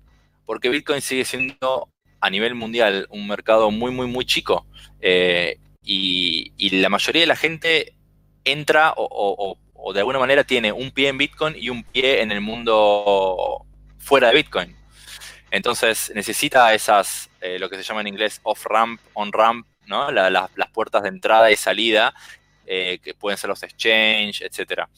Si, ahora por el contrario, si en una manifestación o un grupo de personas tenés un 20%, por ejemplo, ¿no? Un 10, 20% de la población utiliza Bitcoin, esta gente, que es un mercado importante, un grupo de personas importantes, deberían, o sea, podrían transaccionar perfectamente sin tocar siquiera el sistema fiat tradicional. Pero no, no, eso todavía no existe. Entonces, ese es un problema. Y después hay problemas tecnológicos que también se pueden resolver. Eh, en, esas, eh, en esa nota hablaban de que algunas personas intentaron utilizar eh, redes mesh networks, que para el que no sepa, son redes de comunicación que en lugar de utilizar Internet, imagínense, lo explico por si alguien que esté escuchando no lo conoce, ¿no? son redes que utilizan ondas o, de radio o por ahí Bluetooth, incluso en algunos casos. Y imagínense en un grupo de manifestantes donde Internet está bloqueado por, todos lados. Eh, todas esas personas o muchas de esas personas tienen dispositivos con estas características y arman una red entre todos ellos, ¿no? que haya una empresa que provee internet, etcétera, para, poder conectarse y transferir datos entre ellos. Pero eso hoy en día tiene dos problemas. Uno, si no hay nadie que tenga eso, si yo voy a, esta manifestación o voy a, digamos, a un grupo grande y solamente tengo, yo tengo ese dispositivo y dos personas más, claramente eh, no alcanza porque somos los únicos tres que podemos transaccionar. Y el otro problema es que, por lo menos como funcionan hoy eh, esas redes, siempre tiene que haber un punto de esa red que salga a Internet porque obviamente eh, Bitcoin vive en Internet. Entonces, si nosotros nos conectamos entre una pequeña burbuja de personas y no tenemos conexión a Internet, no nos vamos a enterar de cuando haya bloques nuevos y etcétera, etcétera, etcétera. Entonces, eh, esos creo que fueron como los dos puntos fuertes que me, recuerdo de la nota ahora, que, hoy en día falta, falta mucho, pero creo que se pueden solucionar. Claro, y justo hablaban de, del tema de la falta de dispositivos eh, disponibles para la red mesh y el punto de salida, ¿no? Que es, que, es quien va a retransmitir la, transacción a la red de Bitcoin. Y el otro era que debido a que no está muy popularizada la red mesh, es que no hay también pocos, pocos dispositivos disponibles para su uso. Y eso hace, y, ahí se preguntaban de que qué tan rentable en realidad son estas redes, ¿no? Entonces, es un tema que va engranado de la adopción junto con la con el rendimiento, ¿no? A mayor adopción habrá más rendimiento, eso es lo que se conoce como economías de escala, ¿no? Entonces, a más, a más transacciones, mayor rendimiento y va a ser esto, y va a empezar a llamar la atención de, de operadores de infraestructura, de, de, empresas de infraestructura que puedan colaborar con, con estas redes, ¿no? Exactamente, sí, sí, tal cual lo, lo describís vos. Sí, y, justamente acá también hacían el, el, apunte de la red Locha de, de Randy, de Randy Brito. Y eh, me parece, y justamente con Lunatic, es, creo que fue en, en, febrero o marzo, contribuimos para, para el Lochatón. Y, pues una de las opciones o de las de, las redes mesh que existen es la de es la de Randy, pero habría que, impulsar esto más más esta más el uso de esta infraestructura y que se masifique. Y otro punto que veo que no lo he, no lo he tomado como algo banal, es lo de Jack Dorsey. O sea, a mí me parece que el primero de los grandes inversionistas o de los grandes, eh, de, los millonarios que están metidos en Bitcoin, va a ser Jack Dorsey en colocar una infraestructura adecuada para Bitcoin en África. Es lo que yo pienso. Sí, sí, eh, en ese sentido está bueno cuando aparecen estos actores eh, conocidos y con suficiente capital para, poder hacer acciones de impacto. está bueno, está bueno porque, bueno, se pueden lograr cosas como este tipo, ¿no? Como, como las que comentabas vos. Más allá de, dar conocimiento. Yo particularmente soy más de la idea de, prefiero enfocarme en educación que en adopción, ¿no? O sea, pensando eh, la, comparación desde el punto de vista que eh, adopción de, no sirve no, no, es que no sirve de nada, pero digamos, no, no tiene tanto valor por ahí ir, por ejemplo, a un comercio y, convencer a muchos comercios que acepten Bitcoin y demás. Me parece que es mucho más valioso explicar a las personas de qué se trata esto y para qué sirve. Si realmente las personas le encuentran utilidad, lo van a usar. Y si no, no. Y está bien. Me encantaría que todos le encuentren utilidad, por supuesto, y que todos valoren eh, lo que Bitcoin puede hacer. Pero, pero bueno, eh, yo creo que la adopción para mí lo ideal sería que venga un poco de la mano de eso, que, que las personas eh, puedan entender eh, qué es lo que Bitcoin aporta que otra cosa no te da. Y ahí deciden usarlo. tengo una pregunta. Em, más práctica. creo que es la última pregunta que tenemos, ¿no? Por el tiempo que tenemos. Em, ¿Qué carteras usas? Eh, ¿Cuál has dejado de usar por falta de privacidad? ¿Cuál es, eh, digamos, si tienes nodo, qué cartera usas? Si usas cartera en móvil. Eh, mira, uso varias, honestamente, porque me gusta probarlas. y, las que puedo comentar, no tengo, sí, tengo nodo, uso Bitcoin Core. y tengo, que un poco, creo que lo comenté antes, tengo, por ejemplo, configurado Electrum Personal Server, por ejemplo, entre otras cosas. Eh, y para móvil, eh, carteras que usé y, hasta ahora no tengo ninguna queja, digamos, me, parecieron que están buenas. Es, por más que fea, ¿no? ¿no? es muy agradable a la vista visualmente en el móvil, pero, pero funciona bien, eh, te permite conectarte con tu propio Electron Personal Server, lo cual está muy bueno. otra que también uso es Samurai, eh, Samurai tiene algunas herramientas muy buenas para la privacidad, pero bueno, siempre con la salvedad de que uno, en el caso de Samurai, hasta hace poco uno dependía de los servidores de Samurai y estaba compartiendo, eh, digamos, lo que se llama el XPub, que son, digamos, todas tus direcciones, de alguna manera, compartiendo con Samurai, entonces la privacidad estaba un poco sacrificada. Pero bueno, ahora hicieron público hace unos meses, creo, el, software de Dojo, eh, que en teoría ese tengo pendiente probarlo, honestamente, me gustaría probarlo, eh, que ahí, bueno, no, dependerías de ellos. Así que esa es otra, otra cartera que, uso y me parece que, es buena. Otra que, uso, ahora ya no la uso mucho, pero a veces la recomiendo para, para gente más principiante, es Koinomi. Eh, es una cartera que yo personalmente, para alguien que está en tema y conoce, no se la recomendaría por ahí. Eh, es una cartera que, a la que no puedes conectarle tu propio nodo. El código fuente es cerrado. Eh, pero bueno, se la puedo recomendar a alguien que recién empieza porque es relativamente amigable, tiene trayectoria y como punto de entrada por ahí es, buena. Tiene la posibilidad de, de trabajar con testnet, Coinomi, que eso a veces para practicar, como hablábamos antes, es bueno. Y no recuerdo ahora si tengo, si usé alguna otra recientemente, pero creo que esas son las más, las, que más puedo mencionar. Vale, pues eh, yo creo que ha quedado una entrevista genial. Yo personalmente te quería decir que me ha gustado mucho la perspectiva que le has dado todo y sobre todo la parte en la que has tirado un poco de humildad y has dicho que Bitcoin también tiene fallos. Yo creo que a veces nos olvidamos porque estamos tan tanto la gente que estamos más pendiente del precio como los que estáis en tema de seguridad, de que Bitcoin es perfecto, pero mm, yo creo que también hay que tener un poquito de humildad para decirlo que no es eh, perfecto, ¿no? Así que lo dicho, me ha gustado mucho la entrevista y ahora vamos a ver un poquito eh, todo lo contrario, vamos a ver un poco cómo va el precio para informar un poco a la gente de lo que vamos a ir viendo, lo que estamos viendo, las cosas que pasan, ¿no? Del precio, entonces... Eh, si quieres quedarte por aquí, estás totalmente invitado a quedarte. Si no puedes, si tienes alguna cosa que hacer, puedes irte. Así que como tú quieras. Por supuesto que me voy a quedar hasta el final. De acuerdo, digo, pues eh, muchísimas gracias por venir. Y una entrevista genial, creo que hablo por todos. Y bueno, eh, vamos a empezar ya con el mercado, que esta semana ha habido bastante movimiento. Y justo en el, bueno, hice una, un directo con, con Lunati que estábamos hablando de qué estaba pasando en el mercado y había bastante pesimismo, pero es lo dicho, como las emociones eh, controlan muchísimo este mercado.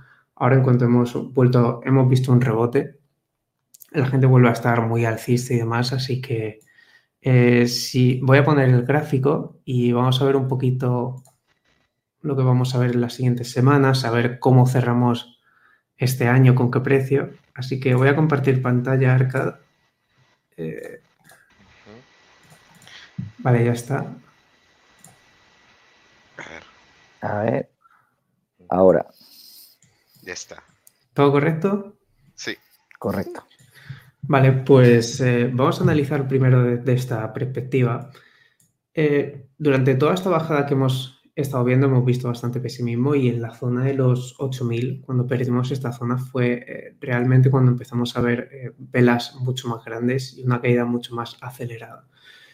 Pero bueno, al parecer eh, los 6000, 6500 fue el punto más bajo que vimos. Parece que han tenido algo de, soporte y hemos conseguido que el precio vuelva por encima de, de la zona del último mínimo, que yo lo considero una zona bastante importante, que son los 7.300, 7.400 aproximadamente. Entonces, esta estructura que ha formado Bitcoin de fondo es bastante buena, aunque nos recuerda a algún patrón los que los utilicéis. Es un hombro, cabeza, hombro, ¿de acuerdo? Y en teoría, el target debería ser una cosa así, aunque yo no utilizo personalmente estos patrones, pero siempre es bueno identificar todo lo que podamos ver en el precio. Ahora, eh, hemos encontrado ya el, fondo. Eh, personalmente no me gusta responder a esa pregunta, al menos por ahora, porque las cosas aún no están muy claras. Lo que sí que podemos tener claro es eh, la reacción a este nivel. ¿De acuerdo? Eh, me explico. todo el tiempo que estemos por encima de los 7300, 7400 es muy bueno. Pero lo malo viene si lo bajamos, ¿de acuerdo? Si lo utilizamos como resistencia, sí que vamos a ver algún mínimo eh, por debajo de 6.500, ¿vale? Pero por ahora no es algo de lo que preocuparse porque, como digo, siempre y cuando estemos por encima de este nivel, estamos eh, relativamente seguros con el precio. Ahora, después eh, de una caída tan fuerte, seguramente el precio tenga un buen rebote. Quiero decir, seguramente si conseguimos quedarnos por encima de esta zona de 7.300, 400, seguramente podamos ver un rebote hasta los 8.300, eh, quizá un poquito más, 8.400, eh, que es una zona bastante importante. Así que esto es en temporalidades un poquito más bajas. Ahora vamos a verlo en temporalidades de tres días y vamos a intentar ver a qué precio podemos cerrar el año, que no quedan ya muchos días. Voy a poner el, gráfico de tres días. Voy a ponerlo con las barras, que es muy similar a, las velas, pero es, eh, se ve mucho más claro. Por una parte, aquí tenemos el soporte de los 6000, famoso ya, en el que la mayoría eh, quiere comprar. Eh, en el último streaming hablaba de que estas zonas de compra que todo el mundo desea rara vez llegan, entonces por ahora mm, puede que no la veamos y me explico. Todo este nivel de los 7500, como veis, se ha respetado bastantes veces. Primero nos apoyamos aquí, que fue el que nos dio paso para los 14.000. Nos apoyamos una vez aquí también. Y ahora el precio ha hecho una desviación por debajo de esta zona y ha vuelto a los 7500. Por eso es tan importante que mantengamos esta zona, ¿vale? Porque estas desviaciones se suelen dar muchísimo en análisis técnico y es totalmente viable que el precio vuelva a subir por encima y siga su camino. El problema, em, entre muchas comillas, es que cerráramos por debajo. Y es que si cerráramos por debajo, seguramente sí que veríamos esta zona tan esperada. Pero por ahora personalmente dudo que la veamos, al menos en el corto plazo, porque como digo, ha sido una caída bastante eh, grande, no sé si ha sido un 30, un 40%, ha sido un, un 38%, entonces después de esto siempre suele verse un rebote más o menos fuerte. Ahora tenemos que estar muy atentos al volumen y a ver cómo reacciona el, precio. También eh, es algo muy importante, hay gente que las usa, hay gente que no, pero Aquí hay una divergencia bastante grande. Como sabéis, estamos en temporalidades altas y mientras el precio hacía mínimos cada vez más bajos, el RSI o cualquier otro indicador estaba haciendo mínimos iguales. ¿vale? Entonces, eso nos da divergencia en el precio. Y como sabéis, las divergencias tienen un efecto bastante grande. Sobre todo si, si son en temporalidades de un día, de tres o incluso de una semana. Ahora, para la gente que esté pensando en comprar más Bitcoin y demás, yo puedo dar eh, dos consejos, ¿vale? El primero es el más inmediato, si lo necesitáis comprar ya, si tenéis mucho FOMO, lo mejor es esperar a ver si recupera realmente esta zona, ¿vale? Porque puede ser un retest y seguir bajando. Yo recomiendo esperar a ver si la utiliza como soporte y en ese caso sí que se puede entrar. Si aún queréis muchas más confirmaciones y entrar con más seguridad, pensar que eh, la tendencia bajista todavía está activa, ¿vale? Y voy a ponerlo en velas un poquito más pequeñas para verlo. Todavía seguimos creando mínimos cada vez más pequeños, ¿vale? Como veis, eh, una tendencia alcista la podemos ver porque los mínimos, ¿vale? Cada vez son más altos. Una tendencia alcista, bueno, cualquier tendencia en temporalidades altas es fácil de ver. Entonces, fijaos de que desde que hicimos el máximo en 14.000, los mínimos son cada vez más bajos, a grandes rasgos, ¿de acuerdo? Entonces, si queréis entrar con muchísima más seguridad y no comeros un 30% menos o una cosa así, lo más recomendable es esperar a que Bitcoin empiece, rompa la estructura del mercado bajista, ¿vale? Y empiece a formar mínimos cada vez más altos. Es la manera más segura y más fiable de invertir en Bitcoin, ¿vale? Y con los máximos igual. Hay que esperar a que haga máximos cada vez más altos. Y esa es la regla número uno de cualquier tendencia. Y ser amigo de, de la tendencia. Y bueno, esto es prácticamente todo por Bitcoin. No sé si tenéis alguna pregunta. Voy a mirar un poco por el chat. Esto. Eh, ah, como 7600 está ahora como, como resistencia, ¿no? En temporalidades bajas sí, ¿vale? Pero eh, la teoría es no dejar los 7400. Mientras lo soportemos, la subida sigue siendo viable, pero sí, en temporalidades un poco más cortas, los 7600 sí que son buena resistencia. Y Arca, tú que sigues un poco más a plan B, eh, él ha dicho que para el cierre de año vamos a estar en 10.000, ¿verdad? Si no me equivoco. Bueno, no sé, es lo que ha dicho prácticamente, ha dicho lo de la dificultad minería, dijo la otra vez que si había un cambio positivo de dificultad minera eh, era muy bullish. Eh, y bueno, decía, básicamente lo está diciendo que Bitcoin está todavía en el camino, eh, que se basa en el stock to flow, en su stock to flow está todavía en el camino.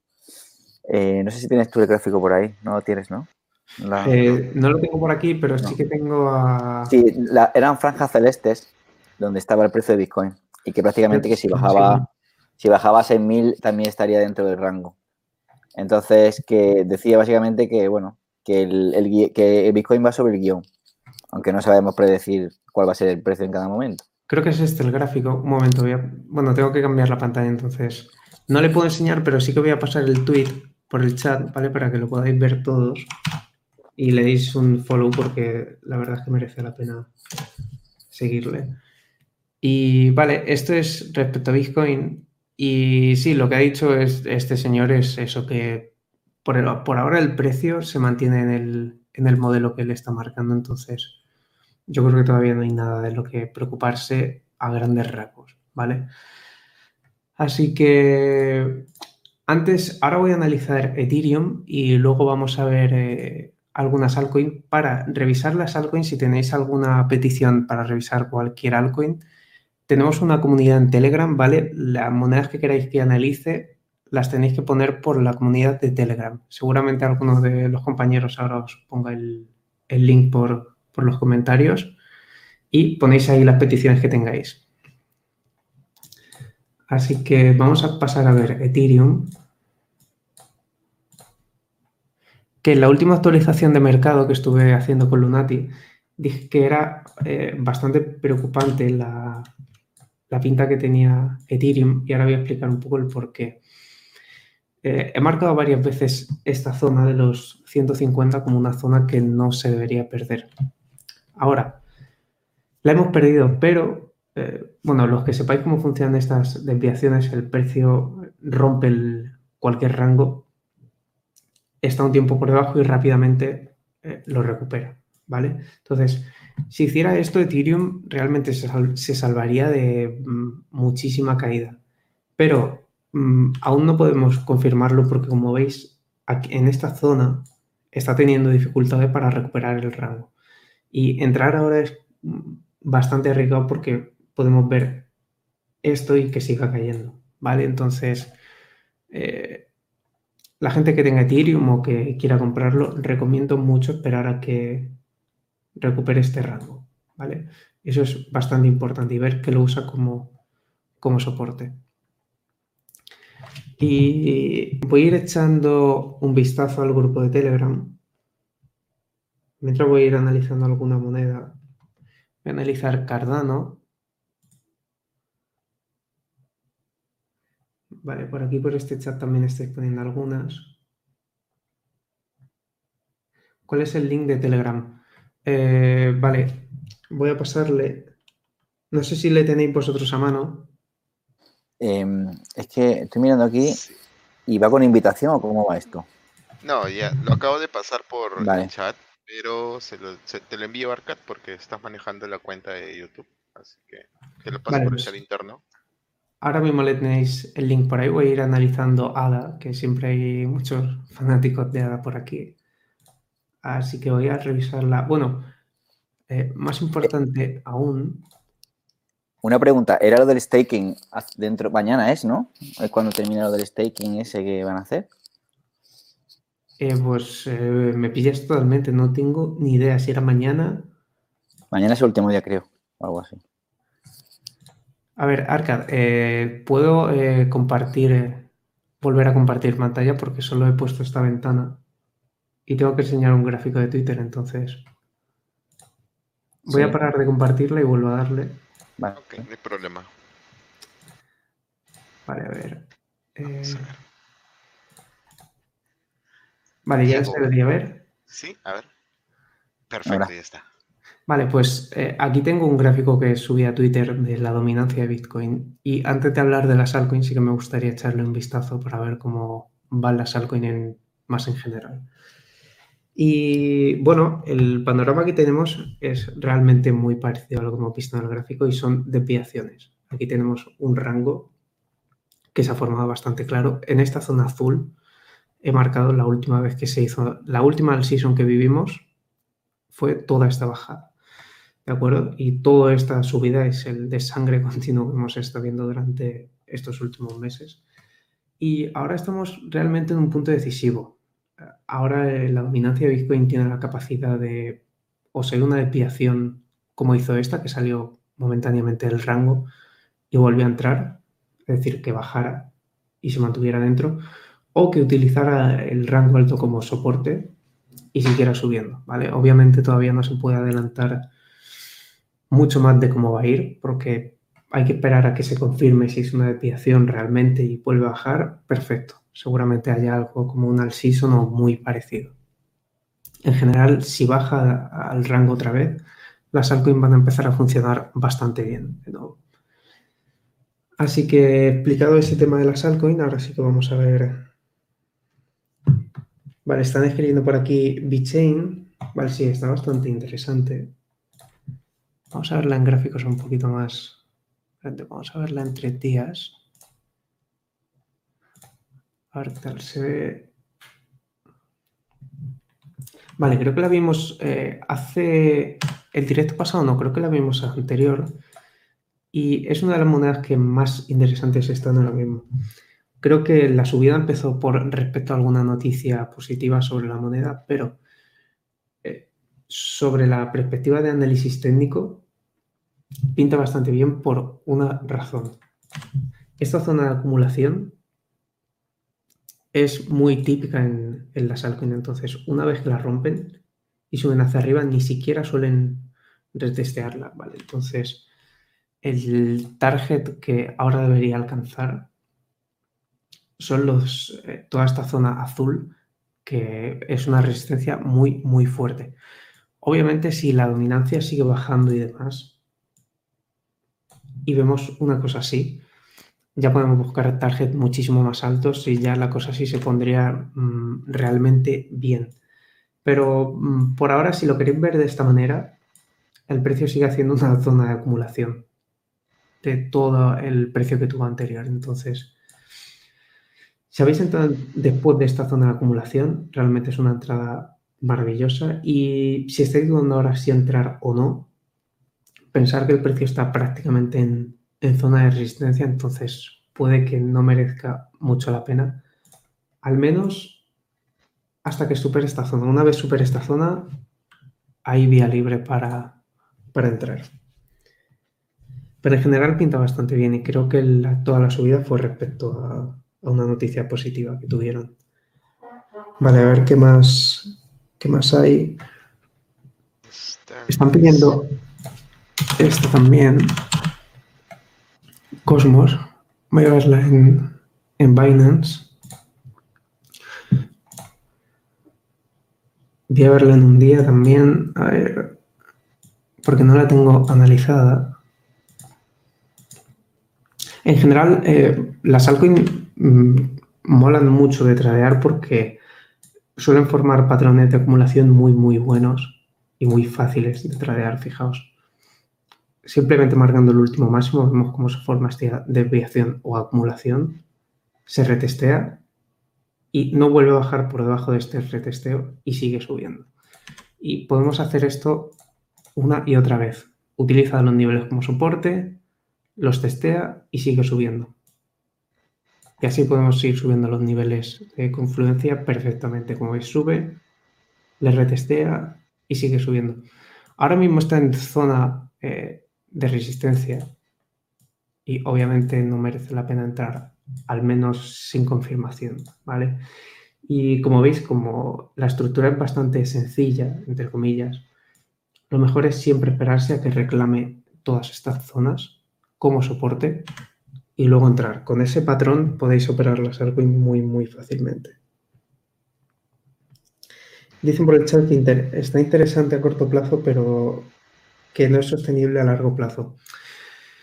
A ver, a corto plazo está funcionando muy bien, porque es una tendencia alcista de, de manual. Como veis, tiene los mínimos cada vez más altos, los máximos igual. Entonces, buscar una entrada alcista es cuestión de paciencia, de ver, pillar un rebote y entrar. Pero a largo plazo depende más de la dominancia y de, cómo funciona Bitcoin. Así que esto es por la parte de Atom.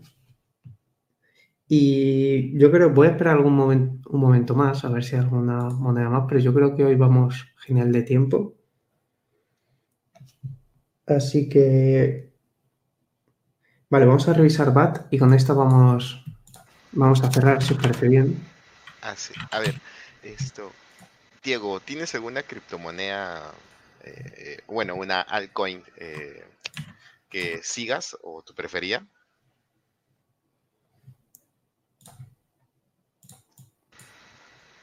Hola, Diego, ¿nos escuchas? A ver, eh, me estabas hablando mi, mi no te escuché un poco cortado. Me estabas preguntando si tenía alguna altcoin que prefiera o, para, ver el... O que sigas.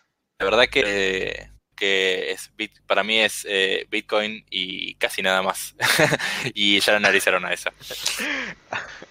ah, o sea, eres como Arcad. Bitcoin y lo demás son shitcoins. Este de los míos, sí. Correcto. Ah, Pero puedes volver a analizar Bitcoin si quieres. yo personalmente siempre prefiero Bitcoin, pero bueno, las altcoins siempre hay interés en ver cómo funcionan, entonces es un poco, un poco más de análisis de mercado, pero obviamente si hay una acción de precio buena siempre es Bitcoin. Entonces, sobre el tema de BAT, mm, realmente no está funcionando nada bien, ahora está teniendo algunos retrocesos. Pensar que ha estado en resistencia y ha formado doble techo en esta zona, entonces como zona de soporte es esta, ¿vale? Pero cualquier cierre por debajo realmente sería bastante malo y no creo que tenga muchísima fuerza para rebotar fuerte. Entonces, cualquier patrón que veáis así es una mala señal. En cuanto la pille como resistencia, es señal para salirse si no estoy fuera ya. Pero bueno, si la dominancia baja y todo va mejor, sí que lo puedes utilizar como soporte. siempre invertir en altcoins o comprar altcoins mirando qué es lo que está haciendo Bitcoin, ¿no? Porque en cualquier momento las desangra. Claro, a ver, en teoría ya lo hemos hablado alguna vez, pero pensar que el flujo del dinero suele funcionar de manera que la gente primero compra Bitcoin, cuando Bitcoin deja, bueno, en teoría sube mucho y tienes mucho Bitcoin, dices, vale, de acuerdo, ahora qué hago con este Bitcoin. Entonces ahí es cuando el dinero empieza a fluir a las altcoins, primero a las 10 primeras, luego por las que tienen menos capital y demás. Entonces, si estáis en alguna altcoin, tener la otra pantalla Bitcoin porque cualquier movimiento brujo de Bitcoin va a hacer que la altcoin se vaya al suelo. Como regla general, ¿de acuerdo? Luego hay momentos y momentos, pero en general eso es un buen apunte. ¿Cuánto margen de pérdida podría ser más o menos, según, según cómo, cómo tradeas o de acuerdo a tus cálculos? Para de pérdida en las altcoins, ¿te refieres? Sí.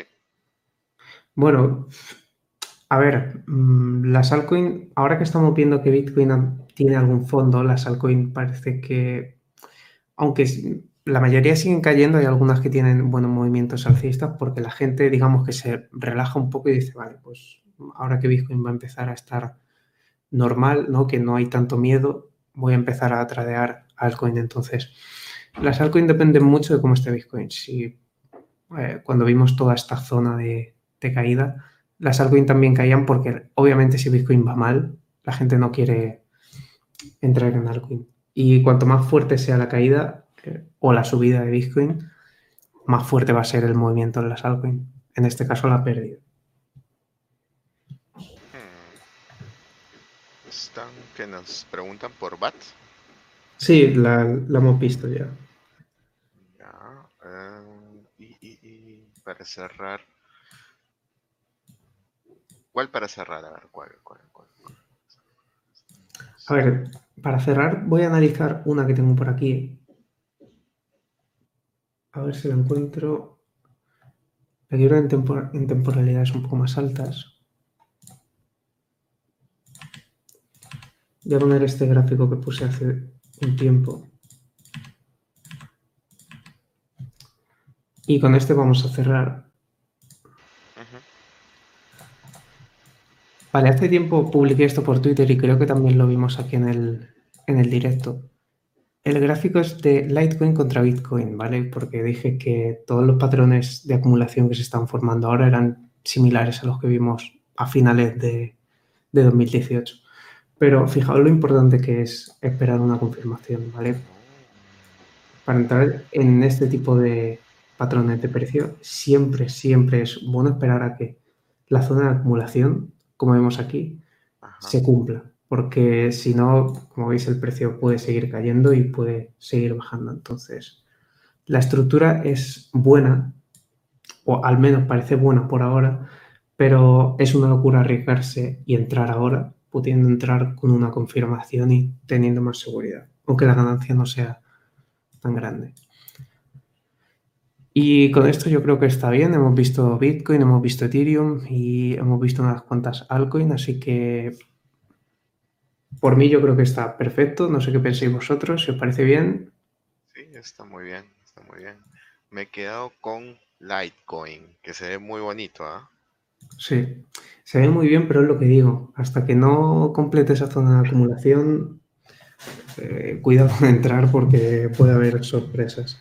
Unos, unos 100 dolarcitos que no te, que te los puedes gastar en cualquier cosa, vaya para la icon, a ver si ganas. bueno chicos, eh, darle las gracias una vez más a Diego por haberse dado un salto por el podcast. Eh, ha sido genial la conversación que hemos tenido. Eh, ustedes chicos también por el tiempo que, le dedican al pod. Y pues saludar a Lunatic, que es estar ahí de parranda. Decirle que lo extrañamos y que esperamos tenerlo la próxima semana. Vale, pues eh, un saludo chicos. Un placer a todos.